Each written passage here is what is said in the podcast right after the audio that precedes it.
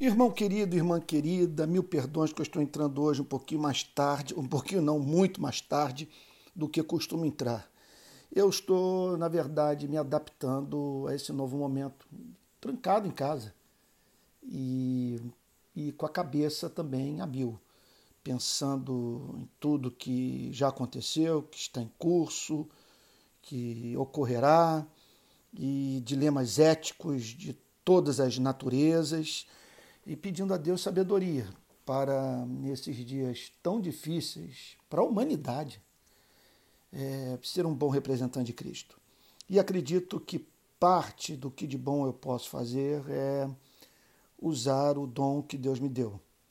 Eu acredito que Deus me chamou de uma forma especial para expor a Bíblia, e eu amo, tenho prazer imenso em fazer isso. Eu me lembro daquele atleta, o Eric Liddell, daquelas, daquele filme Carruagens de Fogo. Foi inspirado no testemunho de um, de um cristão é, verdadeiro, atleta olímpico da, da Inglaterra. E então havia aquela polêmica se ele deveria é, se dedicar ao atletismo ou ir para o campo missionário servir a Cristo. E, então a história é belíssima porque ele era especialista nos 100 metros rasos e a competição havia caído num domingo. A competição final, a medalha de, a disputa pela medalha de ouro. E ele ah, então ele disse que não competiria no domingo porque ele entendia que domingo era dia de culto a Deus e que ele não abria mão de guardar o que ele considerava o dia do Senhor. Houve, portanto, uma operação lá política na, nos jogos e conseguiram é, colocá-lo na competição de 200 metros. E quem entende de atletismo sabe que o preparo para a disputa dos 100 metros é completamente diferente do preparo para, para a corrida dos 200 metros. Então ele correu e, e ganhou a medalha de ouro. E depois, até onde eu saiba, foi para o campo missionário. Mas aí, numa, quando ele foi indagado sobre é, o porquê dele correr e não se dirigir imediatamente para é, o cumprimento do seu chamado para levar o evangelho a povos que careciam da luz da palavra de Deus, ele diz o seguinte: Olha, eu sinto que Deus se alegra quando eu corro, porque ele se via fazendo uma coisa que ele amava muito, que era correr. E eu, quando prego, eu sinto que Deus sorri para mim, porque ele, ele, ele me formou para isso. E hoje o texto é esse, é, é Romanos capítulo 1, verso 6, que diz assim: Entre esses se encontram também vocês que foram chamados para pertencerem a Jesus Cristo. Para entender o verso 6, é necessário que nos lembremos do que foi falado ontem sobre o verso 5. Por meio dele, diz o apóstolo Paulo, viemos a receber graça e apostolado por amor do seu nome, para a obediência da fé entre todos os gentios. Então, o apóstolo Paulo a, a chegar às seguintes conclusões: que a mensagem do, do evangelho era uma coisa é, absolutamente fantástica, extraordinária, majestosa, e que por amor ao nome de Cristo ele, ele, ele não conseguia ficar calado. Era necessário que ele falasse, que ele proclamasse a palavra de Deus. Então ele diz que exercia o dom do apostolado recebido pela graça, é, por amor ao nome de Cristo. Sobre isso nós falamos ontem, e esse, esse conceito de, de pregar por amor ao nome de Cristo é o que de mais sublime pode ser, pode ser dito sobre o compromisso da igreja com a pregação do Evangelho. Então, no verso seguinte, ele diz que, é, é, é, que a sua mensagem consistia em anunciar Jesus Cristo e chamar homens e mulheres para que esses obedecessem à fé, porque é, é da vontade de Deus que os homens se submetam à sua palavra cumpram a sua vontade. E é da vontade de Deus hoje que os seres humanos obedeçam o chamado que Deus faz para que eles creiam no amor de Deus que está em Cristo Jesus. Portanto, antes de nos chamar para qualquer coisa na vida, a justiça social, pregar o evangelho, ser um bom cônjuge, um, bom pai, é, uma, boa mãe. É, Deus nos chama para crer, crer, crer, a obediência da fé, porque crer é obedecer a Deus. E é claro que a partir do momento que você conhece o conteúdo do evangelho, outras espécies de obediência se seguem. Agora, qual era o seu público-alvo? Ele havia chamado, ele havia sido chamado pela graça divina para pregar o evangelho por amor ao nome de Jesus Cristo, a fim de chamar a obediência da fé os gentios, os pagãos.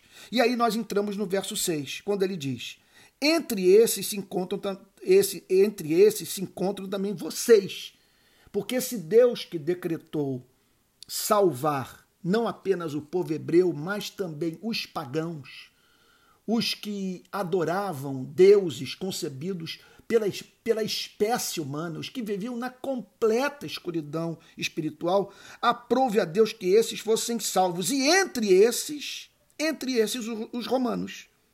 Entre esses se encontram também vocês. Isso é uma coisa extraordinária, porque pode ser dito também sobre sua vida e o estado e a cidade onde você mora. O Evangelho, Deus decretou que chegasse a você, a região onde você nasceu, onde hoje você mora, porque Deus decretou salvar você e muita gente que você conhece que mora aí ao seu lado, que mora onde você mora. Entre esses se encontram também vocês, que foram chamados. É impressionante. Quando Deus decreta, não há o que detenha a sua vontade soberana porque ele decretou salvar os romanos e não tinha barreira cultural que impedisse o evangelho de conquistar aqueles corações. Não havia pompa de Roma, o poder de Roma, o glamour de Roma.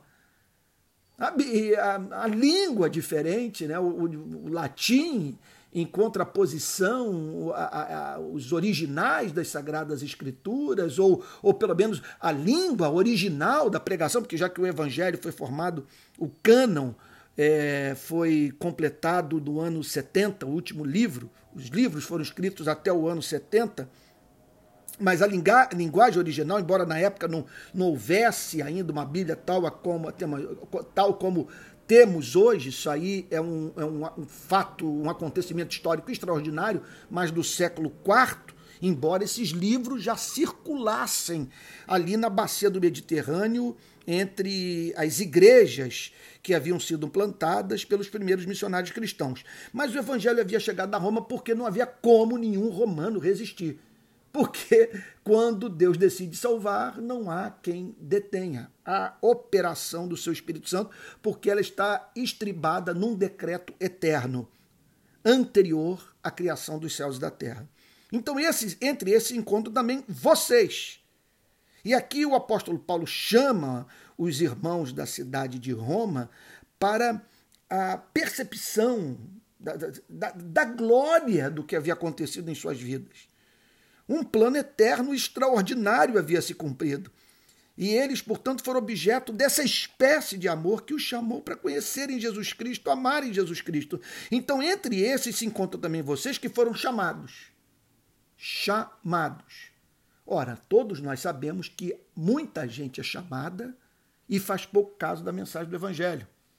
Há também aqueles que são chamados e que, que no minuto seguinte correm para dentro da igreja e, contudo, jamais apresentam evidência de ter nascido de novo.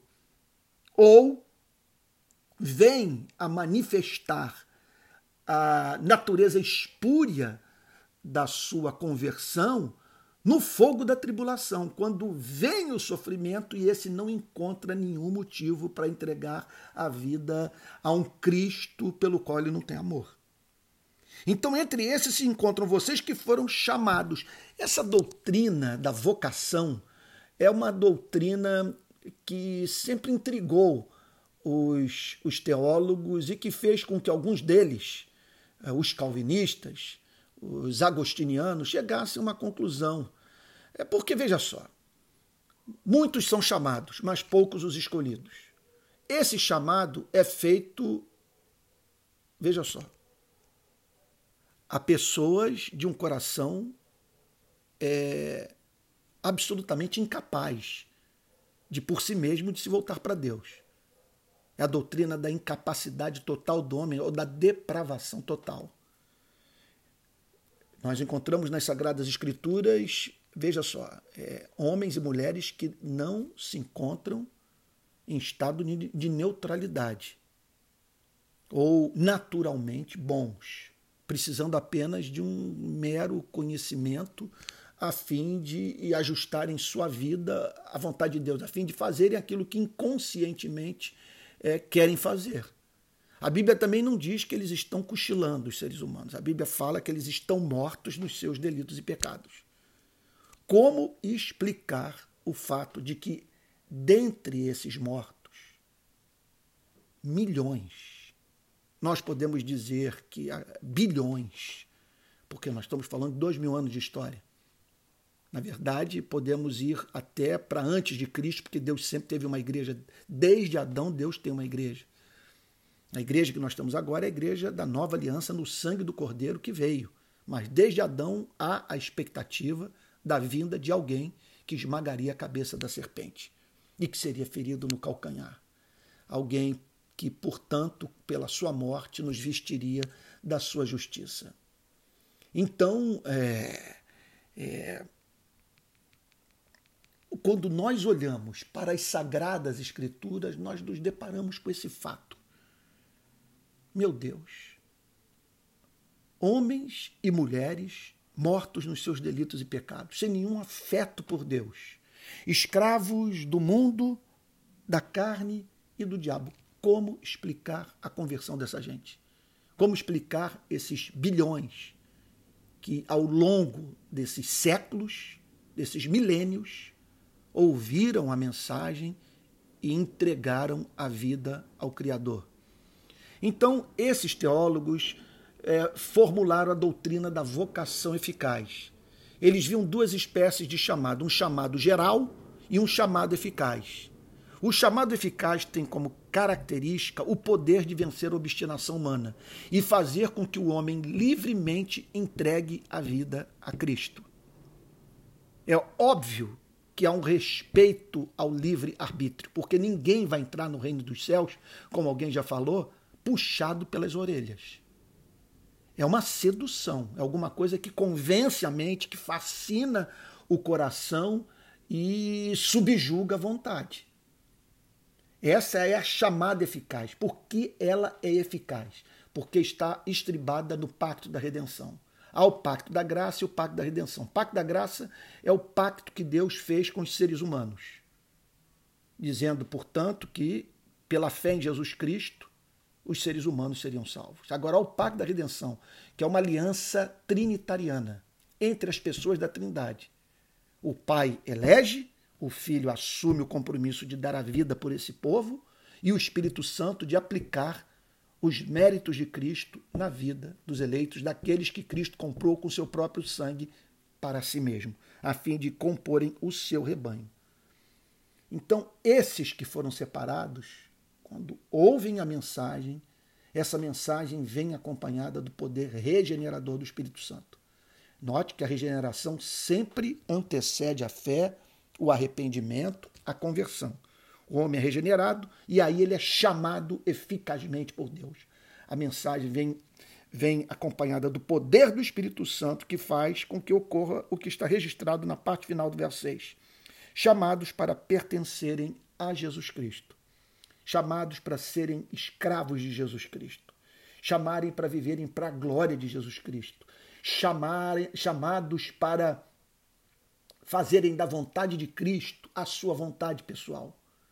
Chamados para interpretarem o seu anelo por felicidade como algo indissociável de uma vida santa, de uma vida que, que agrada a Deus. Então, a igreja, veja só, lá está o apóstolo Paulo se dirigindo aos romanos e dizendo: a lealdade última de vocês não é ao imperador, a lealdade última de vocês é ao Rei dos Reis, o Senhor dos Senhores. Vocês pertencem a Jesus Cristo.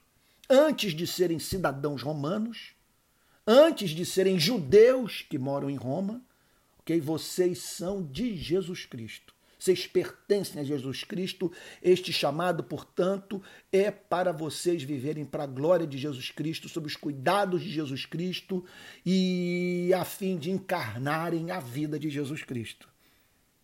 Que versículo maravilhoso! Entre esses se encontram também vocês, que foram chamados para, para pertencerem a Jesus Cristo. Agora pense comigo, pense comigo. Olha só, nessa vida, olha, nós sempre estamos trabalhando para alguém. Alguém que manda em você. Alguém para quem você trabalha, quem você serve. Sabe? O seu coração é guiado por aquilo que você ama.